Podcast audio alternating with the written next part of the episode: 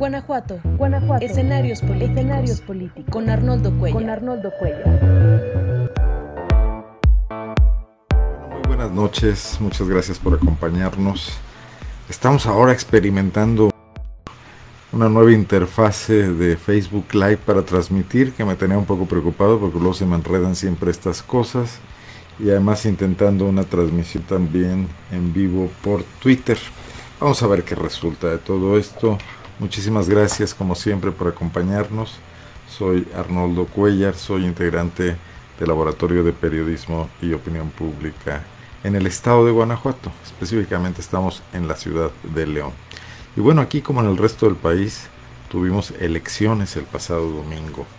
Y unas elecciones muy peculiares por lo formal, por ser las más grandes de la historia, desde luego porque se acumularon por esta política que se siguió de en aglutinar en fechas específicas, en fechas precisas, las diversas elecciones que había en el país a lo largo de diversos años eh, en los estados, la renovación de gubernaturas, de congresos locales, de alcaldías, eh, por el hecho también de que eh, pues la Ciudad de México renueva ahora también un congreso, o sea, se han sumado muchas cosas y esto hacía la elección más grande de la historia. Al haber 15 estados, y varios más, bueno, 15 estados que renovaron gubernaturas, pero además eh, muchos como Guanajuato que renovaron alcaldías. Bueno, pues esto hizo una cantidad impresionante de cargos a renovar, porque se cuentan los regidores, etcétera, y se armó un universo mayor. Se le llamó la mayor elección en la historia del país. Y bueno, desde luego que esto se, se, irá superando conforme pasen otras elecciones. En 2024 tendremos además la de presidente de la República y senadores, que seguramente acumulará más cargos. Pero además, era la elección intermedia del gobierno más polémico que ha tenido México en los últimos años. No el más cuestionado, porque probablemente el de Enrique Peña Nieto también lo fue, y, y quien olvida a Felipe Calderón con su guerra contra el narco. Pero ciertamente López Obrador, con su estilo de hacer política, de contestarlo todo, de ir a la polémica directa, ha convertido esto en un ejercicio cotidiano y mantiene bueno, pues muy tensas a todas las fuerzas políticas, es ser un agregado adicional. En el caso de Guanajuato, bueno, pues qué decir, en 2021 se cumplen exactamente 30 años de que se dio la transición en 1991, cuando asumió el PAN la gubernatura de Guanajuato a través de un interinato. Tres décadas ya, se cumplen justamente este año. Ocurrirán en septiembre, el aniversario exacto, el 26 de septiembre, cuando se da la renovación de los poderes en Guanajuato. Pero hace 30 años estaba viviendo eh, pues la elección, eh, la última que ganó formalmente un priista, Ramón Aguirre, que luego renunció a sentarse en la silla de gobernador. Ya sabemos eh, que no fue precisamente por su voluntad, sino que era la todopoderosa decisión presidencial, que hoy vemos un poco cuando se discute el poder concentrado que tiene Andrés Manuel López Obrador y se le critica por eso, vemos que está todavía muy lejos de, los viejos latuanis priistas. Sin duda a López Obrador le gustaría tener todo ese poder, que con un telefonazo al secretario de gobernación podían quitar a un gobernador sin que nadie en los estados pudiera hacer nada las fuerzas vivas, los congresos, etcétera, ¿no? Bueno, pues sí, son, son eh, acontecimientos históricos importantes. ¿Y cómo se vivió esta elección en Guanajuato? ¿Qué resultados hubo? Eh, bueno, una expectativa importante era que Morena, que ya se había convertido en la segunda fuerza política en el 2018 de la mano de la campaña presidencial de López Obrador, del el trasvase o el cambio de camiseta de Ricardo Sheffield del PAN hacia Morena, pudiera convertirse en un eh, contrincante más interesante del Partido de Acción Nacional, que realmente no ha tenido rivales a lo largo de, digamos, no de los 30 años, porque sí tuvo algunas elecciones intensas, pero en las últimas dos décadas prácticamente, salvo quizás la campaña del 2012, cuando Juan Ignacio Torres Landa, ya fallecido, se acercó a 100 mil votos de Miguel Márquez Márquez, probablemente ya hay no hubo más contiendas reñidas en Guanajuato. Esta era una elección intermedia, eh, no, se, no se peleaba la gobernatura, pero había alcaldías donde podía haber cosas interesantes. Una de ellas era León, donde eh, llegó enviado desde México por el propio Andrés Manuel López Obrador. Todo parece indicarlo así. Ricardo Sheffield a contender por la alcaldía de León contra quien había sido su colaboradora hace varios años, Alejandra Gutiérrez, su tesorera en la segunda parte de su mandato como alcalde de León en el periodo 2009-2012. También ya llovió. No ocurrió. La maquinaria panista, eh, potenciada por lo que yo llamo la reacción, la reacción alérgica de Guanajuato, ese ADN conservador de Guanajuato que todavía se conserva, que, que, se mantiene y que no se diluye, y que convierte los escenarios nacionales en un motivo para salir a votar y hacerlo masivamente eh, por este arraigo que se tiene hacia el Partido de Acción Nacional, olvidando muchas veces los fallos, la, crítica al gobierno que se tiene aquí, las deficiencias del gobierno, lo que pasó, por ejemplo, en la Ciudad de México, que votantes que son mayormente o tradicionalmente votantes de centro izquierda, esta vez fueron a votar por candidatos panistas en esta alianza PRI-PAN-PRD. Era la, alianza de tres partidos, pero realmente los candidatos eran miembros del PAN, porque el PRI ya no existe prácticamente en la capital del país y el PRD pues se fue todo a Morena. Esos votantes, por criticar a López Obrador, decidieron votar por el PAN. Bueno, en Guanajuato no vemos que un votante salvo lo que ocurrió en aquella ocasión con Bárbara Botello en 2012, que el votante tradicionalmente panista, y no me refiero a militantes, sino al votante que no tiene colores políticos, que va y vota, eh, sí, con una cierta lealtad, pero que también puede cambiar su voto. En Guanajuato no lo ha hecho. En Guanajuato no se asume esa puede ser una forma de criticar, se prefiere el mal menor, y esta ocasión se prefirió criticar al presidente de la República.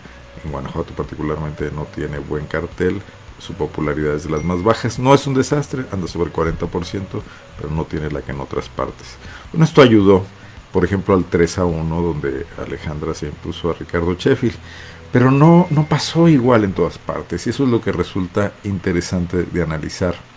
Voy a recurrir al PREP del Instituto Electoral del Estado de Guanajuato para apoyarme un poco. El mapa de Guanajuato no cambió tanto si nos atenemos a los colores de los partidos que gobiernan los municipios. el, PAN tiene 22 alcaldías, tenía 24, lo tiene 24 actualmente las que concluyen en el próximo octubre, disminuyó dos. El gobernador Diego Sinue cuando fue interrogado sobre esto lo minimizó y dijo, bueno, sí, perdimos Hichú y Atarjea, pero ganamos a Cámbaro, eh, ganamos San Francisco del Rincón. Bueno, no, no, no dijo que perdió San Miguel Allende, que es quizás la ciudad más importante de la zona norte del estado, por su potencia económica, por su carácter turístico, el patrimonio de la humanidad, la mejor ciudad para vivir, un lugar al que se le ha metido mucho dinero en propaganda gubernamental para atraer turismo y una ciudad con un potencial impresionante, con la comunidad extranjera más grande de Guanajuato. Bueno, ahí al PAN le dieron la espalda. Y no a cualquier eh, candidato, sino al alcalde que gobernaba hasta hace unas semanas que pidió licencia, hasta hace unos meses, Luis Alberto Villarreal García, hermano de Ricardo Villarreal. Juntos sumaban ya seis años de gobernar San Miguel Allende. Y bueno, pues sufrieron una debacle nada apretada, dos mil votos de diferencia, con alguien que ya había sido alcalde también, con Mauricio Trejo Pureco, gobernó por una alianza del PRI y el Verde, esta vez iba solo con el PRI, no tuvo aliados y aún así pues salió adelante. ¿Qué, pasó en San Miguel Allende? Hay una primera explicación, algo lógica. Resulta que un funcionario y colaborador de Luis Alberto Villarreal, su director de Desarrollo Social, Osvaldo García, si no me equivoco en el nombre, eh, tuvo diferencias con él, serias, una bronca, se, se pelearon por una sencilla razón. Le habían prometido desde hace tiempo que él iba a ser candidato a alcalde. Este funcionario es hijo de un exalcalde, el primer exalcalde panista de San Miguel Allende, Salvador García. Y bueno, en ese problema salió de la administración, no de muy buena manera, le mandaron confiscar las computadoras, esto ocurrió el año pasado. Incluso yo hablé con él para ver la posibilidad de una entrevista, en aquel momento no me la quiso dar. Pero ahora se ve pues que sí hubo muy, muy, un resentimiento fuerte con Luis Alberto. Tenía el padrón de las ayudas que el municipio ha repartido por años en San Miguel Allende, la base electoral del PAN, muy concentrada en el medio rural. Y bueno, pues apareció en la campaña de Trejo Pureco. Eh, tendrá seguramente un buen puesto en la próxima administración y parece que ahí estuvo en parte eh, una explicación de la derrota de Luis Alberto Villarreal. Pero no es lo único. También hay un fuerte rechazo en la ciudad a Luis Alberto Villarreal. Un rechazo por sus formas despóticas de gobernar, por un evidente enriquecimiento inexplicable que, que da, da un tufo fuerte a corrupción. No hay, no hay actividad productiva de la que puede explicarse tanta riqueza. Es dueño de una ganadería, es dueño de bienes inmuebles en San Miguel Allende, donde escara la propiedad por varios eh, decenas de millones de pesos. Entonces esto también no se está viendo bien en estos tiempos, desde luego, la gente está afectada a la pandemia, pero además hay un sentido cívico, hay una comunidad extranjera que no comulga mucho con los políticos que se dan esos aires, y ahí también se explica una parte importante de la pérdida de los votos. Trejo Pureco tiene una responsabilidad importante. Eh, también es un hombre de negocios, también le gusta hacer negocios desde el poder y tendría que limitarse muchísimo para no salir a los tres años destapado, porque no tiene la base social del PAN, probablemente no logre mantenerla porque hoy el recurso público para mantener esas ayudas o proviene del gobierno del estado, que es panista, o proviene del gobierno federal, que es morenista, no creo que al PRI le pueda llegar con tanta facilidad. Tendría que ser un buen gobierno, ojalá lo haga, tiene una segunda oportunidad. Vamos a estarlo observando. El, el PAN pierde también Silao, y Silao es un elemento clave del corredor industrial de Guanajuato no nos olvidemos que en Silao está ubicado el aeropuerto del Bajío, el aeropuerto de Guanajuato. En Silao está ubicado el puerto interior de Guanajuato, una de las infraestructuras industriales más potentes del estado y quizás de muchos estados, que ha permitido la atracción de mucha industria y que ha jalado también el crecimiento de parques industriales aledaños a esta zona. Ahí se construyó el famoso edificio G100, donde le gusta despachar o le gustaba, creo que ya no asiste tanto, a Diego Sinue Rodríguez Vallejo para evitar la lata de ir a la capital del estado, aunque se movía en helicóptero, de todas formas no le gustaba mucho ir y despachaba en estos edificios ejecutivos del G100 pagando una elevada renta. Recordemos que hicimos una investigación sobre eso y andaba pues sobre los 700 mil pesos mensuales el pago de la renta para unas oficinas eh, ostentosas si hablamos en términos empresariales, pero nada, nada que ver con la belleza que tiene el despacho del Palacio de Gobierno en Paseo de la Presa y la historia rancia que, que ahí se acumula, ¿no? Y ahí despachaba también el exsecretario de Gobierno Luis Ernesto Ayala.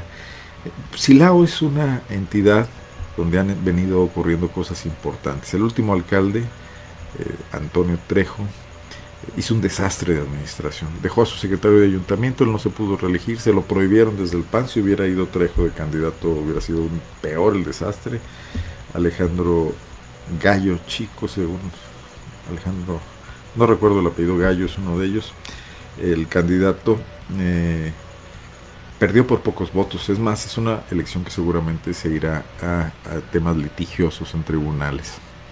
Eh, gana, gana Morena con Carlos García, un exalcalde panista, que también tiene sus cosas, porque está muy cercano a un empresario muy identificado con la 4T y antes con el PRD, Ricardo García Oceguera, eh, que tiene parques industriales y tiene muchos negocios en Silao. Y otra vez la mezcla poder con negocios, mientras los ciudadanos esperan administraciones públicas que se pongan a trabajar en serio en resolver sus carencias. Silao tiene un fuerte problema de violencia, de inseguridad, se han dado asesinatos, su policía ha estado comprometida, ahí ocurrió esa muy sonada pérdida de cartuchos que después trató de ser encubierta ya por la Secretaría de Seguridad de Álvaro Cabeza de Vaca, hay grupos delictivos, hay huachicol, Silao necesita una atención especial. Está en el corazón de Guanajuato, entre León, Irapuato, la capital del estado.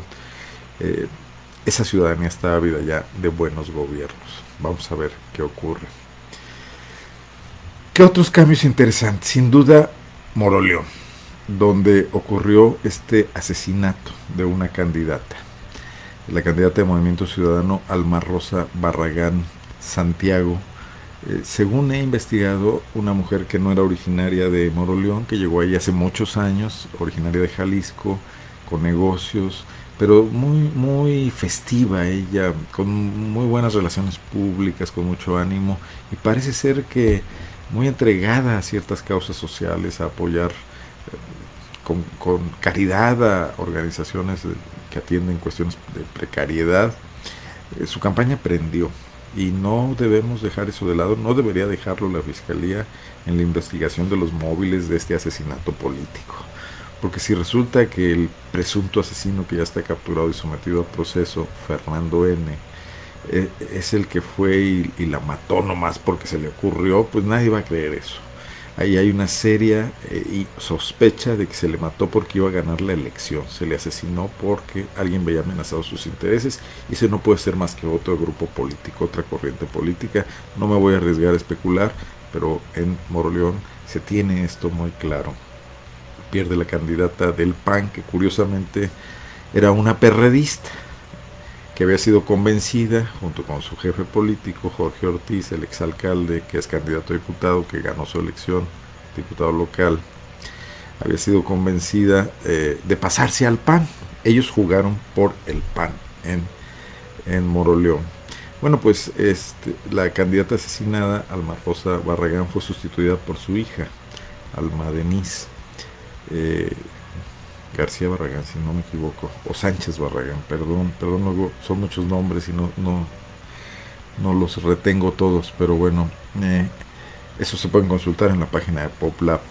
Ella gana la elección y una de las primeras cosas que declara al día siguiente de la elección es que tuvo que dejar Moroleón por motivos de seguridad es un foco rojo, como lo es Juventino Rosas, otro municipio donde se dio un asesinato, donde eh, en enero, recién empezado el año, en plena calle de, dos disparos fue asesinado el panista Juan Antonio Acosta Cano, que se perfilaba, era el único aspirante a ser candidato a alcalde, ya lo había sido un par de veces antes, y tenía todas las de ganar. Ahí gobernaba, gobierna en estos momentos el PRD. Serafín Prieto es el alcalde que por cierto encabeza la lista de candidatos a diputados plurinominales del PRD y va a entrar el PRD con una votación raquítica, pero va a lograr meter un diputado. Eh, y de todas formas, en Juventín Rosas gana el PAN. O sea, el objetivo que alguien se trazó de asesinar a Juan Antonio Acosta para que no fuera alcalde, finalmente no ocurrió. El alcalde será panista, hay que ver, no lo conozco, incluso ni su nombre recuerdo. Me dicen que está muy preocupado, que está muy asustado, que se siente atemorizado, que prácticamente no hizo campaña, pero digamos, como me lo dijo un funcionario panista, ahí lo que ganó fue el recuerdo de Juan Antonio Acosta. Estamos hablando del Triángulo del Huachicol. El otro municipio es Villagrán, donde repite el alcalde Juan Lara por el partido Encuentro Social, el partido del Bester Gordillo, ¿sí? ¿Es ese? O redes sociales progresistas, ya no sé, hay muchos partidos políticos. Él está postulado por el mismo partido que la vez pasada eh, ganó. No recuerdo su nombre. Y el otro municipio es eh, Apaseo el Grande. En medio está desde luego Celaya. En Apaseo el Grande también ocurrió un asesinato la víspera de la elección, un ataque directo a la casa del candidato panista José Luis Oliveros, quien ganó la elección. Le ganó al alcalde en funciones del verde ecologista que no pudo reelegirse. Este es el mapa de Guanajuato. Están ocurriendo diversos fenómenos. Los fenómenos ligados a la delincuencia no los podemos obviar y no los debería obviar el gobierno del Estado, el gobierno federal tampoco, y bueno, la Fiscalía General del Estado. En los dos casos de asesinatos de aspirantes alcaldes, el de Juventino Rosas y el de Moroleón, hay personas detenidas, pero no sabemos el móvil. No sabemos por qué ese joven de 22 años que disparó contra Juan Antonio Acosta lo hizo. ¿Quién lo mandó? Si fue su propia intención. ¿Cuál es el motivo? Y mientras eso no se sepa, el crimen no está esclarecido. En el caso de Moroleón, todos los testigos vieron a varios sicarios disparar, no a uno solo. Por cierto, casi nadie reconoce en el físico, en la configuración de Fernando N a uno de los que dispararon. Si resulta que Fernando es el autor intelectual, faltan los materiales, pero habría que saber también por qué. Fernando N vive en Yuriria, en una comunidad de Yuriria, se le vincula al cártel de Santa Rosa de Lima. Esos son temas que no podemos olvidar ni barrer debajo de la alfombra. Tenemos municipios en Guanajuato donde el crimen organizado o desorganizado, porque según la autoridad Santa Rosa de Lima ya está casi desmantelado, aunque siguen activas estas células, intervino en los comicios y intervino de la peor manera. Intervino desapareciendo personas, matándolas que tenían posibilidades serias de ganar elecciones. Y eso no está reflejado en el debate público de Guanajuato, ni vemos una condena unánime de las fuerzas políticas a ese tipo de situaciones. Incluso, y lo he mencionado aquí, el propio movimiento ciudadano fue muy tibio en su, en su respuesta, en su protesta por la muerte de Alma Rosa Barragán. Ni siquiera estuvieron en el funeral, no dieron un pronunciamiento político importante, se fueron a León a un café, se vinieron a León los dirigentes nacional y estatal y desde aquí plantearon sus reclamos y su inconformidad y su solidaridad a 100, más de 100 kilómetros de distancia de los hechos. El gobernador dijo, si no haría bien en voltear la vista a esto que está ocurriendo, es el Estado que gobierna y un cáncer como el crimen organizado metido en la política, en los partidos, entre las alcaldías, tendría que ser analizado con lupa y tendría que haber estrategias para confrontarlo, para erradicarlo, Nadie dice que sea sencillo, pero no por eso se le va a dejar pasar. Se van a hacer todos patos, literalmente, y van a dejar que eso ocurra, crezca a otros lugares. En Celaya eh, funcionó la fórmula de no mandar a un panista. Vaya paradoja, ¿no? El PAN está ganando elecciones con no panistas, como en Dolores Hidalgo, como en Celaya, como en Acámbaro, como querían hacerlo en Moroleón y no lo lograron. ¿Qué pasa con la cantera panista, diríamos, si esto fuese fútbol? Ya, ya no les da para más, ya no hay cuadros en ese partido político. Gobiernan el Estado, lo gobiernan sin oposición prácticamente, tienen el Congreso completo. ¿Qué está pasando en el PAN como estructura política para tener que ir a fichar a aspirantes, a políticos de otras fuerzas? Cosa que les ha dado resultados complicados en ciertos casos. Por ejemplo, en la elección del 18, uno de los... Eh, candidatos de la alianza en ese momento PAN-PRD fue Manuel Reyes en el Distrito Central del Estado, el Distrito Federal que abarca Valle de Santiago, Cortázar, Jaral, Villagrán, si mal no recuerdo, varios de estos municipios. Y Emanuel Reyes, que llegó a la Cámara como diputado de esa alianza PAN-PRD, se cambió a Morena. Primero se declaró de candidato independiente y luego se fue a Morena. Hoy por Morena vuelve a ganar ese distrito y es uno de los dos distritos que el PAN pierde. El otro es el de Salvatierra, el sur del estado, con cabecera en Salvatierra y que también abarca Yuriria, Moroleón, Uriangato, donde Alejandrina Lanusa, exalcaldesa de Salvatierra o alcaldesa con licencia, pierde la elección frente a una persona que tampoco yo tengo muy claramente el registro de quién es. Justino Arriaga no gana por el PAN, pero gana por una alianza de Va por México, donde están PAN, PRI y PRD. Y bueno, el hispanista, entonces ese no lo contamos tanto. Bueno, un panorama e interesante comentar esta nota que hoy subimos en PopLab del crecimiento de, los, de las mujeres como responsables de gobiernos. No crecen tanto en números absolutos. Aparentemente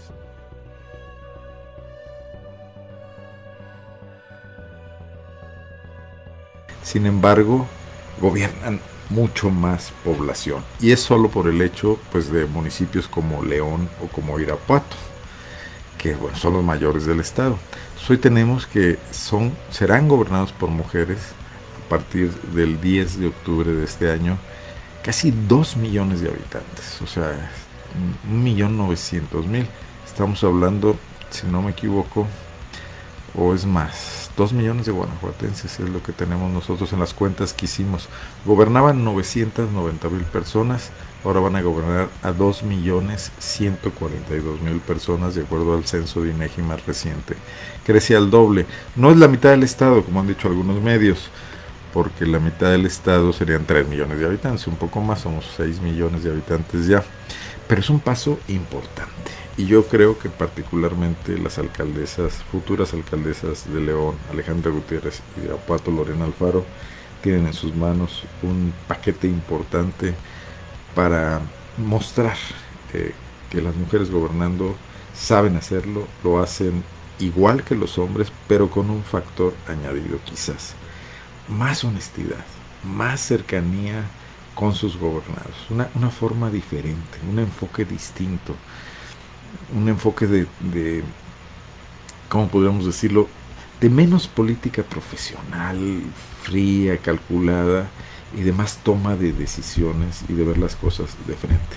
Ojalá las mujeres que nos van a gobernar a partir de octubre no se masculinicen en el poder, en el sentido de aprender esa, esa política truculenta, mm, poker face, no mostrar tus, tus cartas, eh, salir y dar discursos eh, aburridos y manidos que no dicen nada, mentir constantemente eh, en lo que estás diciendo, decir una cosa y hacer lo contrario. Eso es lo que queremos que cambie en la política si no se renueva eh, el partido que gobierna Guanajuato, ojalá por lo menos ese partido se renueve. Y como no lo han logrado hacer sus militantes varones, ojalá sus militantes mujeres puedan dotar al PAN de una nueva energía. Esto tiene una consecuencia interesante porque para 2024 seguramente se va a producir una presión desde diversos sectores de la sociedad, pero también desde las instituciones electorales, para que eh, por lo menos la mitad de los candidatos a gobernadores de los partidos políticos en los estados que se jueguen en ese momento, que probablemente sean otros 16 o 15, habrá que checar el dato, sean mujeres. Guanajuato va a ser un gran candidato a tener candidatas mujeres, sobre todo por acción nacional, porque no las ha tenido nunca. El PAN nunca ha tenido una candidata mujer. El PAN no ha tenido ni siquiera una presidenta de comité estatal mujer. Y hoy, Livia García Muñoz Ledo es la primera secretaria de gobierno mujer. Entonces, en medio de esa tradición de mucho machismo político o quizás una misoginia soft o no tan soft, el PAN de Guanajuato se enfrenta a la tesitura de limitar el género de su candidato a mujer, de su candidata a ser la candidata. Y además va a haber de dónde escoger. Si por lo menos se tienen a dos alcaldesas en las ciudades más importantes del estado, habrá que ver cómo lo están haciendo, pero ya son potenciales aspirantes.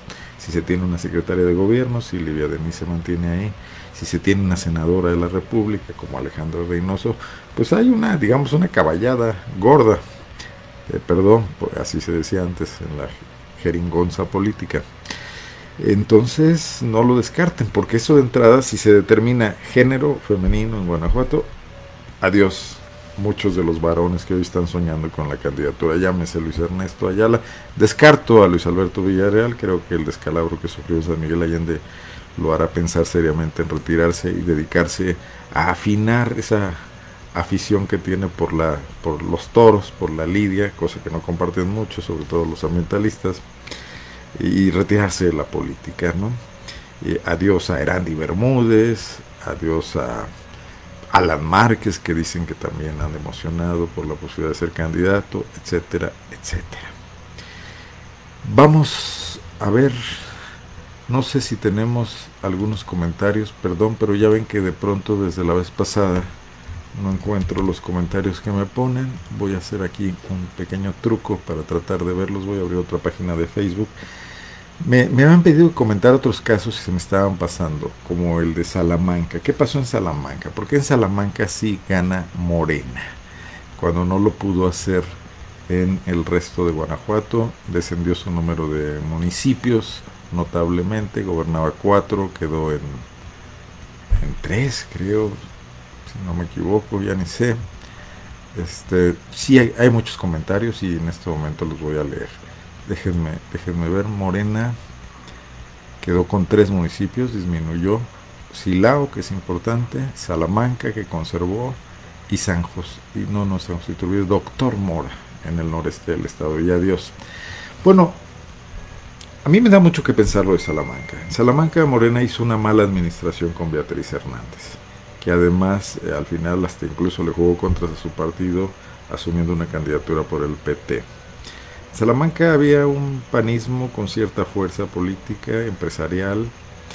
Eh, ahí Miguel Márquez quiso mandar un candidato a diputado de origen priista, Agustín Robles Montenegro, eh, Miguel Márquez se movió mucho en Salamanca, mandó como candidato o convenció al PAN o a Diego Sinue de que mandaran como candidato al director del Instituto Estatal del Deporte, Isaac Piña, un cuadro cercano a Márquez y a los compadres de Márquez, a los compadres empresarios de Irapuato, a Concepción, Concepción Enríquez y al Gallo Barba. Y el joven Isaac Piña pues no logró la hazaña y de paso se llevó a la candidata diputada Karina Padilla que pierde por segunda ocasión esa elección y consecutiva. Y lo conserva Morena. Existe una idea, una idea que no parece muy descabellada, de que hay negociaciones también, de que Morena también se presta a la negociación con el PAN, como todos los demás partidos políticos en Guanajuato, el PRI, el PRD, no, el PRD es un apéndice del PAN, el Verde, que por cierto bajó notablemente su votación esta vez, tendrá cuando mucho un diputado, eh, y que Morena le entró a las componendas y que intencionadamente debilitó muchas candidaturas.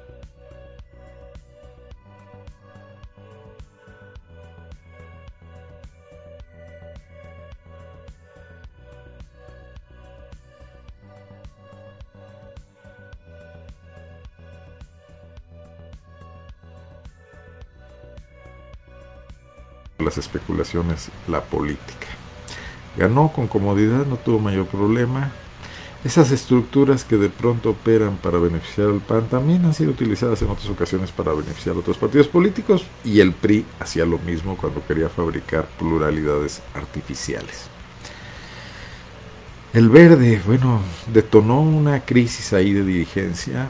Eh, Sergio Contreras, que se retiró de la dirigencia estatal para buscar la candidatura por tercera vez a la alcaldía de León, pues dejó al partido en manos de, Gerardo Fernández.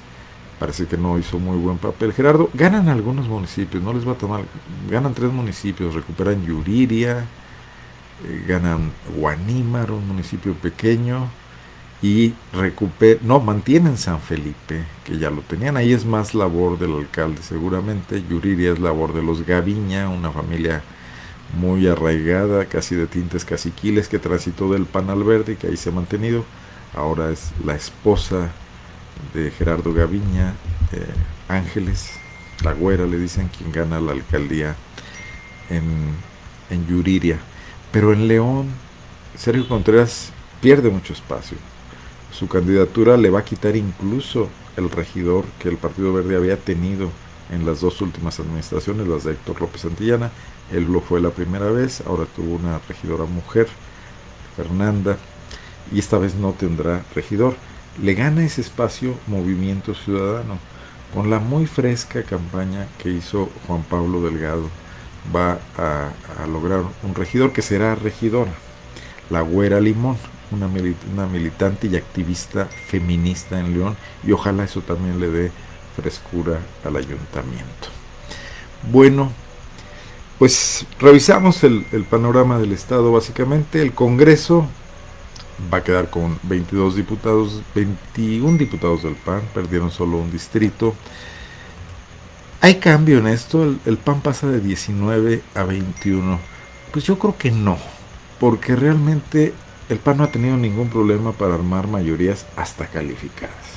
Con este tema de que tienen eh, comprado, coaccionado, convencido, lo que sea, a todos los demás diputados, a los 19 del PAN había que sumar a los 3 del PRD, a los 4 del PRI, al de eh, Movimiento Ciudadano, que es eh, el exalcalde Jaime Hernández Centeno de, de Apaseo, y a todos los demás, al profesor de, del Bester Gordillo, que también, también este, Nueva Alianza, también este, jalaba con el PAN. Entonces el PAN en Guanajuato no sufre por votos, tener 21, 22 diputados, 19 les da lo mismo. No habrá diputado plurinominal, Manrique, el ex colaborador de Sheffield, no lo será, eh, porque ganaron todo y eh, entrarán calculamos, es un trabajo que publicamos en unos momentos más, o quizás ya esté publicado, alrededor de 6 o 7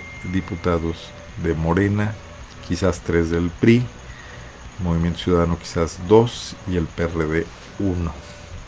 Bueno, eso será cuestión de analizarlo más adelante cuando ya se den los cómputos y cuando también se tenga certeza sobre la asignación de plurinominales. Se interrumpió la transmisión en Twitter. Perdón que apenas yo creo que tiene límite de tiempo, pero ya estábamos terminando. Bueno, pues creo que hasta aquí. Déjenme nada más checar sus participaciones. No sabemos la suerte de Miguel Ángel Chico, como dice Paulino Lorea. Mi estimado Paulino, pues Miguel Ángel Chico perdió. Eh, Morena gana únicamente dos diputados en Guanajuato de los 14 y 12 más son panistas. Bueno, Karina González ya perdió dos veces, seguirá, dice Paulino Lorea. Eh, Karina Padilla, es Karina Padilla. Vamos, hay 25 comentarios, voy a ver si los puedo leer todos. Bueno, están saliendo en tiempo real y no los puedo ver todos. Perdone por... Estaré más atento la próxima vez, ahora que ya encontré la manera. A ver, no sé si tenemos algunos comentarios. Perdón, perdón, perdón, perdón, perdón. A lo mejor se retroalimentó ahí un poco. Francisco Trejo Ortiz, saludos. Arnoldo, Arturo González Palomino, esperemos nuevos personajes en la vida pública del Estado. No hay muchos, Arturo. Se repite mucho, salvo en partidos como Movimiento Ciudadano, no en Morena, no en, no en, bueno, el PRD, no en el PRI. Bueno, en el PRI tenemos personajes nuevos, pero ¿de qué, de qué, de qué estamos hablando? Con Ruth Tiscareño, que fue delegada eh, fue nombrada delegada para poner orden en el PRI, para que nadie se peleara y terminó peleada con todos al robarse literalmente la diputación que le correspondía a una mujer guanajuatense, a una militante guanajuatense. Bueno, están comentando algo que está ocurriendo en Twitter, donde hay alguien que está señalando que le queremos plagiar un texto. Una periodista que se llama Marit Arbelay. Bueno, ya estamos aclarando que el texto no se ha publicado ni se va a publicar sí había pláticas con ella para tratar de publicar una excelente investigación que hizo sobre una enfermedad novedosa y desconocida hasta ahora, incluso por los médicos, pero no concretamos la negociación, no se va a publicar, entonces no hay ningún tipo de plagio. Pepe Costa dice, buenas noches Arnoldo, hoy me sorprendió la votación de Morena en Celaya, con todo y divisiones llegaron casi al 30% de los votos. Juan Lares de Nueva Alianza, muchísimas gracias Pepe. Sí, ya lo había recordado, pero te agradezco mucho de todas formas.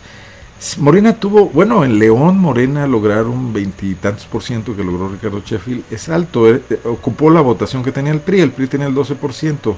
Sí hay ahí un voto duro que tiene mucho que ver con posturas más, yo creo que ideológicas, más vinculadas al debate nacional, a respaldar o no a la 4T y a los y la conformación del Congreso pero definitivamente Sheffield no logró plantear la posibilidad de una alternancia local, como en su momento sí lo pudo hacer Bárbara Botello, quien incluso sacó más votos que Enrique Peña Nieto. Francisco Escobar dice, presentes desde Salvatierra, desde donde intentaremos documentar el modus operandi del fraude que todo el mundo sabe cómo se hace, pero que es muy difícil probar. En Guanajuato no hay democracia, en casi todos los partidos la plutocracia es la que decide. Bueno, pues ahí está tu comentario transmitido. Saludos a Julio César Rodríguez, gracias como siempre, Javier Hernández. Y seguimos en el infierno azul. Qué lástima en Irapuato, dicen que no pasa nada, hay puros muertos diario. Así votó la gente. Pedro Montiel, gracias. Anduvo ocupado en las elecciones, pues como todos, 30 años pintado de azul, dice Adamarina Lara Mesa, qué pesado. Buenas noches a la doctora Charry, como siempre.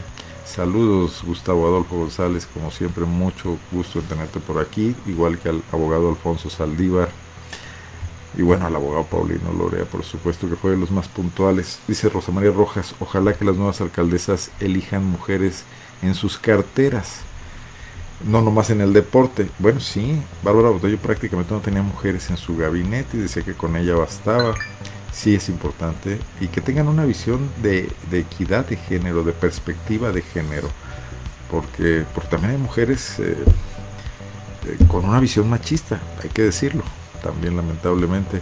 Sergio Santibáñez, un gusto por aquí tenerte. Bueno, pues muchísimas gracias, ya nos extendimos, pero muy a gusto como siempre estar platicando con ustedes. Voy a seguir escribiendo esta semana. Hoy no pude ya por, por venir a hacer la videocolumna, pero seguiré un poco analizando el tema de la elección a partir de mañana, las cosas que veo, las sutilezas que veo en los resultados electorales. Muy buenas noches a todos, muchas gracias por acompañarme. Soy Arnoldo Cuellar, soy integrante del Laboratorio de Periodismo y Opinión Pública. Guanajuato, Guanajuato. Escenarios políticos. Escenarios políticos. Con Arnoldo Cuellar. Con Arnoldo Cuellar.